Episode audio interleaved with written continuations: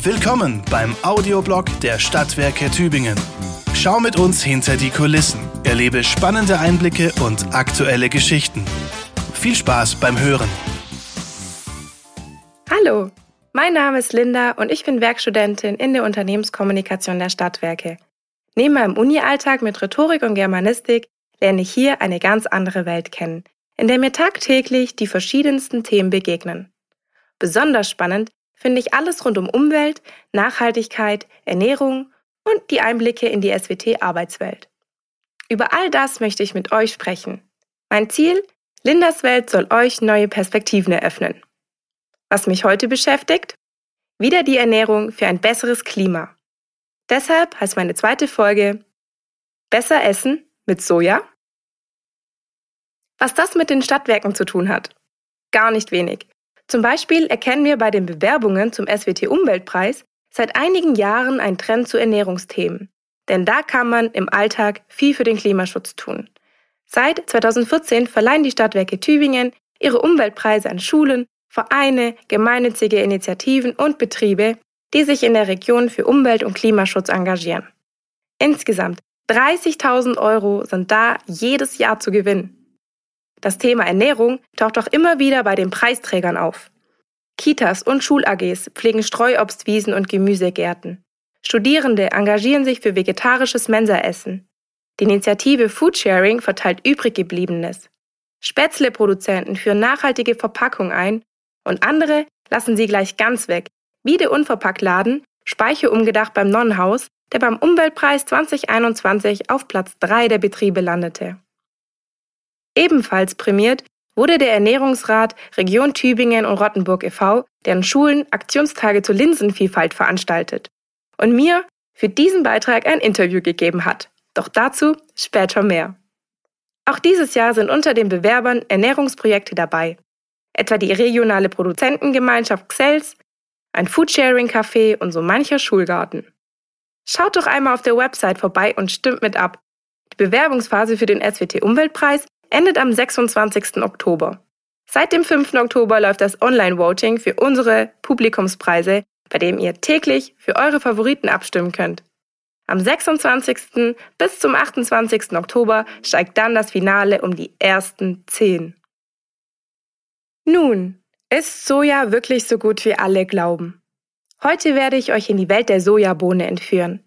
In Tübingen ist der Trend zur vegetarischen und veganen Ernährung nicht zu übersehen. An jeder Ecke sind vielfältige Angebote zu finden und die Supermarktregale füllen sich immer mehr mit Fleischersatzprodukten. Die sind auffällig oft auf Basis von Soja hergestellt. Auch Seitan, Tofu oder Tempeh sieht man oft in den Regalen. Doch was ist hier überhaupt der Unterschied? Einfach gesagt, Tofu und Tempeh bestehen beide aus Soja und sind von weicher Konsistenz. Während Tofu aus gekochter Soja hergestellt wird, wird es für Tempeh mit Hilfe von Edelschimmelpilzen fermentiert. Seitan hingegen, das aus der japanischen Küche kommt, besteht aus Getreidegluten und ist deutlich fester. Daneben gibt es noch weitere Ersatzprodukte, die auf der Basis von Erbsenprotein, aus Kichererbsen oder Linsen hergestellt werden. Doch der unbestrittene Star beim Fleischersatz ist das Soja. Warum nur? Sojabohnen enthalten bis zu 40% pflanzliches Eiweiß und sind reich an Belast- und Mineralstoffen. Außerdem sind sie arm an Cholesterin und daher super geeignet, um Herz-Kreislauf-Erkrankungen entgegenzuwirken. Zudem kann unser Körper das Eiweiß aus Soja fast so gut aufnehmen wie tierisches. Sojaprodukte sind daher 1A vegane Eiweißlieferanten. Mit Soja lässt sich nicht nur Fleisch nachahmen, sondern auch alle möglichen Milchprodukte wie Quark, Joghurt, Käse, Milch oder Butter. Es hat wenig Eigengeschmack und kann daher zu ziemlich allem werden perfektes Hack, cremiger Joghurt, Milchschaum und noch viele andere. Ich mag vor allem Sojageschnitzeltes, das ich auch öfters mal als Topping auf meinen Salat mache. Aber auch Sojamilch habe ich schon ausprobiert. Mein Fall ist das allerdings nicht. Da greife ich lieber zur Vanille-Mandelmilch. Aber Achtung! Bei Mandelmilch immer darauf achten, dass die Mandeln nicht aus Monokulturen aus Kalifornien stammen, denn sonst ist die Ökobilanz auch da nicht besonders toll. Ganz unumstritten ist Sojaverzehr aber nicht. Die in Soja enthaltenen Isoflavone stehen im Verdacht, auf die Schilddrüsenfunktion oder den Hormonhaushalt zu wirken. Bei normalen Mengen ist der Verzehr aber tatsächlich völlig unbedenklich. Allergiker, vor allem Birkenpollenallergiker, sollten aber aufpassen, denn wie auch bei anderen Hülsenfrüchten kann es zu einer Kreuzallergie kommen. Wir wissen, die Massentierhaltung ist schlecht fürs Tierwohl und die Umwelt. Aber wenn ich diese Ersatzprodukte statt Fleisch konsumiere, insbesondere Soja, tue ich dann der Umwelt wirklich etwas Gutes? Ist es nicht vielmehr so, dass für den hohen Bedarf an Soja immer mehr Regenwald abgeholzt wird? Schade ich als Sojaesserin dem Klima? Diese Fragen habe ich in der letzten Zeit immer öfter gehört und mir auch selbst gestellt, wenn ich mal wieder vor dem Einkaufsregal mit den Ersatzprodukten stand. Ich habe herausgefunden, dass nicht nur Lebensmittel Soja enthalten. Auch in Kosmetika, Medikamenten und Kraftstoff findet es sich. Und in nahezu unvorstellbaren Mengen im Tierfutter. Um der hohen Nachfrage gerecht zu werden, müssen die Erzeuger riesige Anbauflächen bewirtschaften, vor allem in Brasilien und in den USA. 112 bzw. 134 Millionen Tonnen Sojabohnen wurden 2020 dort produziert. Und in Brasilien wird für die Sojafelder immer mehr Regenwald geopfert. Allein in den Nullerjahren wurden in Südamerika 24 Millionen Hektar in Agrarfläche umgewandelt. Viele Pflanzen- und Tierarten verlieren so ihren Lebensraum.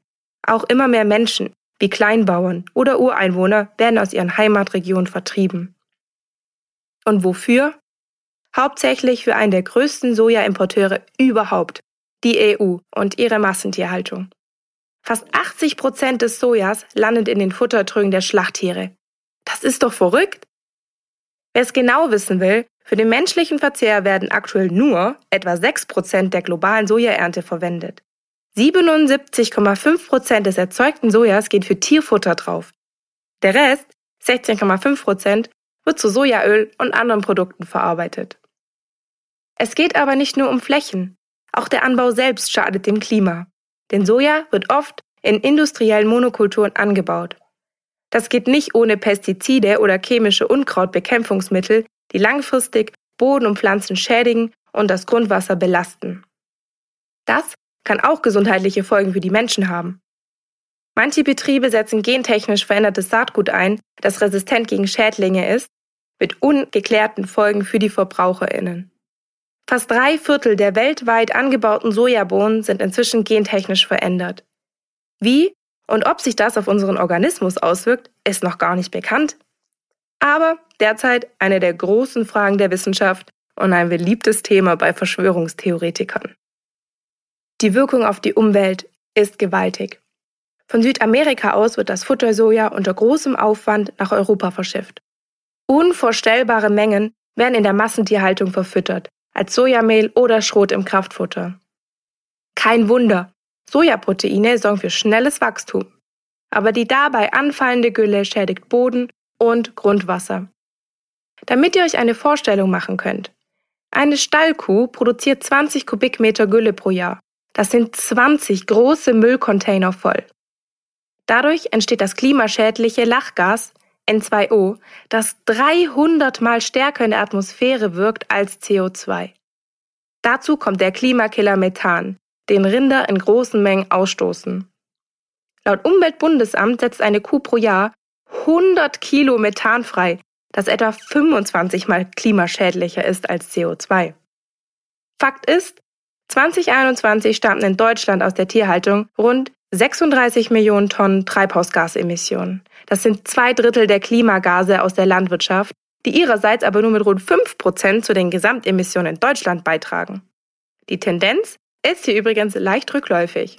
Auch die Tierzahlen gehen leicht zurück laut Ministerium für Wirtschaft und Klimaschutz. Für unser Klima also eine gute Nachricht. Doch ist es jetzt gesund und klimaschonend? Weniger Massentierhaltung durch weniger und besseren Fleischkonsum? Hm, schön wär's. Ich habe zumindest den Eindruck, dass die Leute langsam das Gefühl bekommen, ihre Gewohnheiten überdenken zu müssen. Aber ob das reicht? Die Nachfrage bestimmt das Angebot. Für unseren Fleischbedarf, viele kommen ja keinen Tag ohne Wurstausschnitt, Schnitzel oder Burger aus, müssen die Agrarunternehmen in Brasilien oder anderswo immer mehr Soja produzieren. Und das fleischlastige Essen ist bei weitem nicht mehr nur in der westlichen Welt üblich. Auch in Ostasien ernähren sich die Menschen immer weniger traditionell, sondern immer mehr mit Fleisch. Der Rindfleischburger hat die Welt erobert. Für Tierfutter wird in der Regel das billige, teils mit chemischen Rückständen belastete und gentechnisch veränderte Sojamehl verwendet. Ob das so gesund für Rind, Schwein oder Pute ist? Selbst in der Fischzucht findet sich der billige Proteinlieferant. In Lachsfarm beispielsweise, der Raubfische kurzerhand zu Vegetariern macht. In der Biolandwirtschaft hingegen werden die Tiere im Sommer auf die Weide gelassen, mit Gras, heimischen Pflanzen oder mit nachhaltig angebauter Soja gefüttert. Soja aus europäischen Ländern ist eine, allerdings teurere Alternative mit besserer Umweltbilanz und steckt auch häufig in unseren Lebensmitteln aus dem Supermarkt. Ob für euren Sojadrink Regenwald abgeholzt wird oder nicht, habt ganz einfach ihr in der Hand. Es ist keine Neuigkeit. Weniger Fleisch zu essen ist gut für unsere Gesundheit und für die Umwelt. Nun ein kleiner Exkurs. Schon mal von Lupinen gehört? Natürlich gibt es auch andere Ersatzprodukte als das sehr dominante Soja. Erbsen- oder Sonnenblumenproteine zum Beispiel. Oder die Hülsenfrucht Lupine. Die Süßlupine macht Soja allmählich richtig Konkurrenz. Eiweißreich, gesund und vielfältig und wächst praktisch vor unserer Haustüre. Lupine sind groß im Kommen als Soja des Nordens. Es gibt über 100 verschiedene Arten, nicht alle sind essbar, da sie den Bitterstoff Lupinin enthalten. Aber keine Sorge, wenn ihr euch an die Auswahl im Supermarkt haltet, seid ihr auf der sicheren Seite. Zudem werden die Samen vor der Verarbeitung lange eingeweicht, sodass auch das letzte bisschen Lupinin verschwinden kann. Auch Drinks und Lugurt werden aus Lupinen gemacht, die leicht nussig schmecken. Super für eine abwechslungsreiche vegane oder vegetarische Küche. Ein anderer regionaler Klassiker sind die Linsen, die in der schwäbischen Küche nicht fehlen dürfen und auch ganz ohne Seidenwürzle schmecken. Mit ihnen lässt sich so einiges anstellen. Ich habe SWT-Umweltpreisträgerin Birgit Heunle vom Ernährungsrat Tübingen-Rottenburg gefragt, was sie denn von Sojaersatzprodukten hält. Sie ist etwas skeptisch, wenn Sojaprodukte stark verarbeitet und industriell hergestellt sind. Sie sagt, sie beinhalten eine Vielzahl an Zusatzstoffen oft auch Palmöl, was weitere soziale und ökologische Probleme nach sich zieht, wie Waldrodungen und Vertreibung indigener Bevölkerung. Doch es braucht Wege, den extrem hohen Fleischkonsum zu reduzieren, der in Deutschland im Durchschnitt bei 55 Kilogramm pro Person im Jahr liegt. Das ist schädlich fürs Klima. Und der Anbau von Soja als Futtermittel in Brasilien zerstört zudem die Ökosysteme der Cerrado-Wälder und bedroht kleinbäuerliche Existenzen. Außerdem erzählt Birgit, dass die Schulworkshops des Ernährungsrats super gelaufen seien. Sie meint, ökologisch angebaute Linsen, Soja, Bohnen und Co. haben ein hohes Potenzial. Sie sind mehr als nur Fleischersatz. Sie tragen per se zu einer vollwertigen und nachhaltigen Ernährung bei. Sie verbrauchen weniger Ressourcen, da es nicht wie Soja erst als Kraftfutter durch die Tiermägen wandert. Als pflanzliche Proteinquelle sind sie sehr gesund. Bohnen haben sogar höhere Eisenwerte als Fleisch. Und lecker sind Hülsenfrüchte natürlich auch. Geschmacklich gibt sie den Linsen den Vorzug. Die Vielfalt ist groß. Von Alblinsen, grün marmorierten bis hin zu roten oder gelben Linsen in der indischen Küche üblich sind. Da kann man kreativ werden am Kochtopf. Ihr Lieblingslinsengericht? Schnell gemachte Linsenburger oder Linsensalat mit Tomate, Paprika, Frühlingszwiebel und viel Petersilie. Grundsätzlich versucht sie aber, Fleisch nicht einfach zu ersetzen, sondern eigene vegetarische Gerichte zu kreieren. Probier mal Schnitzel aus Buchweizengrütze oder Sellerie. Die Tipps sprudeln nur so. Und was bedeutet das jetzt für mich? Zurück zum Ausgangspunkt. Essen fürs Klima. Werde ich nun mehr Soja essen? Naja, wir wissen nun, Anders als in der Massentierhaltung sind Sojaprodukte aus dem Supermarkt gesünder und umweltverträglicher, als man vermuten mag. Am besten biozertifizierte Produkte wählen oder auf die Herkunft achten, damit keine Regenwälder oder Lebensräume zerstört werden. Ihr seht, egal ob mit Soja oder Linsen, man kann auf jeden Fall die ein oder andere Fleischportion guten Gewissens ersetzen oder sogar jede.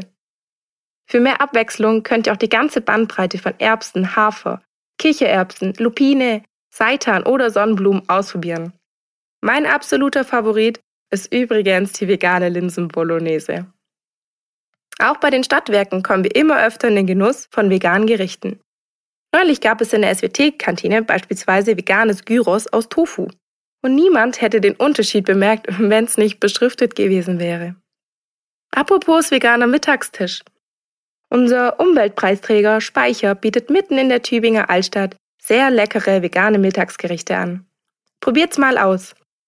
Ich habe mit Speichergründer Alexander Nolte gesprochen. Der schwärmte von Linsendahl, Mangoldkartoffeln mit weißen Bohnenbällchen und veganer Lasagne, deren Bolognese doch tatsächlich aus Sojagranulat gemacht wird. Alexander sagt, dass ihm die klein gehackten Sojabohnen viel besser schmecken als zum Beispiel Sojageschnetzeltes. Sein absoluter Favorit als Fleischersatz? Tofu. Den verkaufen er und seine Partnerin auch im Laden. Und zwar von einer Karlsruher Manufaktur, bei der der Tofu mit Liebe hergestellt wird und deshalb auch einfach besser schmeckt. Er selbst hat auch schon eigenen Naturtofu gemacht. Wie sieht das die Kundschaft? Er erzählt mir, dass etwa drei Viertel über das Thema Sojaanbau Bescheid wüssten. Auch darüber, dass das Soja, das bei Ihnen im Laden verkauft wird, nicht aus Regenwaldgebieten kommt. Ganz verschont von Kritik bleiben Sie jedoch nicht. Falls ihr mal dort einkaufen wollt, vergesst euren Behälter nicht. Übrigens, könnt ihr einen Beitrag zum Speicher auch in unserer aktuellen Tüwelt lesen. Ob beim Umweltpreis 2020 nun auch wieder gute Ideen für Ernährung und Konsum dabei sind? Wir werden es sehen. Vergesst nicht abzustimmen. Es ist schade, dass viele Menschen immer noch denken, dass Soja für den Direktverzehr schlecht ist und auch die Massentierhaltung das eigentliche Problem ist. Deshalb, Challenge für euch. Probiert doch mal ein oder zwei vegane Ersatzprodukte und schreibt mir in die Kommentare, wie es euch geschmeckt hat. Das war der Audioblog der Stadtwerke Tübingen. Vielen Dank fürs Zuhören.